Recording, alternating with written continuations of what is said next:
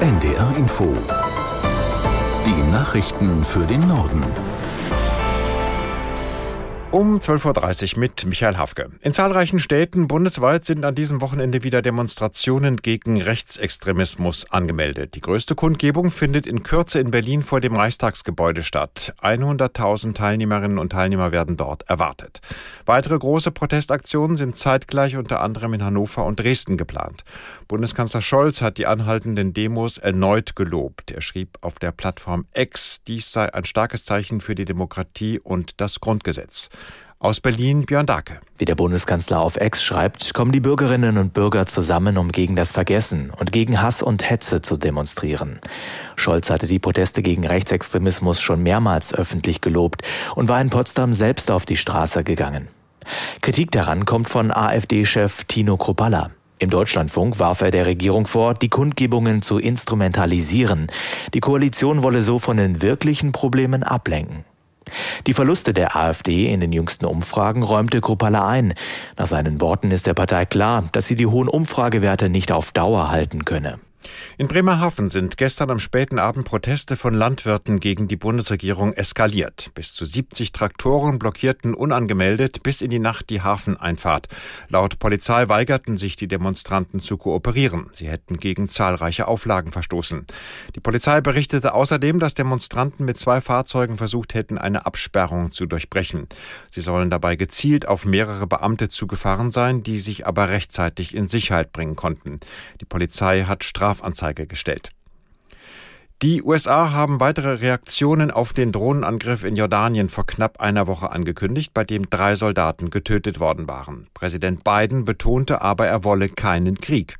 Aus der NDR Nachrichtenredaktion Petra Mittermeier. Als Vergeltung für den Tod der drei Soldaten hatten die US-Streitkräfte gestern Ziele im Irak und in Syrien bombardiert. Die Luftangriffe seien erst der Anfang, es würden weitere Militäraktionen folgen, kündigte Biden an, ohne Details zu nennen. Dabei suchen die USA nach den Worten des Präsidenten aber keinen Konflikt im Nahen Osten. Bei den Angriffen gestern waren nach US-Angaben unter anderem Langstreckenbomber im Einsatz. Mehr als 85 Ziele an sieben Orten seien attackiert worden, darunter Kommandozentralen und Waffenlager, die nach Einschätzung der USA von iranischen Revolutionsgarden und verbündeten Milizen genutzt werden. Für den Drohnenangriff auf eine US-Basis in Jordanien am vergangenen Wochenende macht das Weiße Haus eine pro-iranische Gruppierung verantwortlich. Der ermäßigte Mehrwertsteuersatz auf Gas und Fernwärme bleibt vorerst in Kraft. Das ist die Folge eines Streits zwischen der Bundesregierung und den unionsgeführten Ländern im Bundesrat über das sogenannte Wachstumschancengesetz. Aus Berlin Lothar Lenz. Kern des Wachstumschancengesetzes sind Entlastungen für die Wirtschaft. Für Investitionen in den Klimaschutz soll es direkte Prämien geben. Außerdem sollen Unternehmen Gewinne und Verluste bei der Steuer leichter verrechnen können. Da das auch Einnahmeverluste für die Länder bedeutet, hatte die Union im Bundesrat das Gesetz angehalten und den Vermittlungsausschuss angerufen. Damit tritt aber auch ein anderer Passus des Gesetzes vorerst nicht in Kraft, nämlich die Rückkehr zum vollen Mehrwertsteuersatz für Gas und Fernwärme. Nach dem russischen Angriff auf die Ukraine hatte die Bundesregierung die Mehrwertsteuer von 19 auf 7 Prozent gesenkt, um das Gas günstiger zu machen.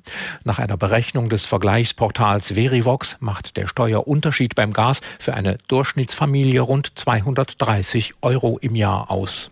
CSU-Landesgruppenchef Dobrindt verlangt von Innenministerin Faeser gegen die neu gegründete politische Vereinigung DAWA vorzugehen. Der Augsburger Allgemein sagte Dobrindt, Parteien, die eindeutig der Einflussnahme aus ausländischer Interessen dienten, dürften nicht an Wahlen teilnehmen. Dafür müsse die Bundesinnenministerin sorgen. Die Demokratische Allianz für Vielfalt und Aufbruch, kurz DAWA, wurde vor kurzem von zwei Männern gegründet, die vorher in Islamverbänden engagiert waren. Sie will bei der Europawahl im kommenden Juni antreten. Kritiker werfen der Vereinigung vor, der verlängerte Arm der türkischen Regierungspartei AKP und von Präsident Erdogan zu sein. Das waren die Nachrichten.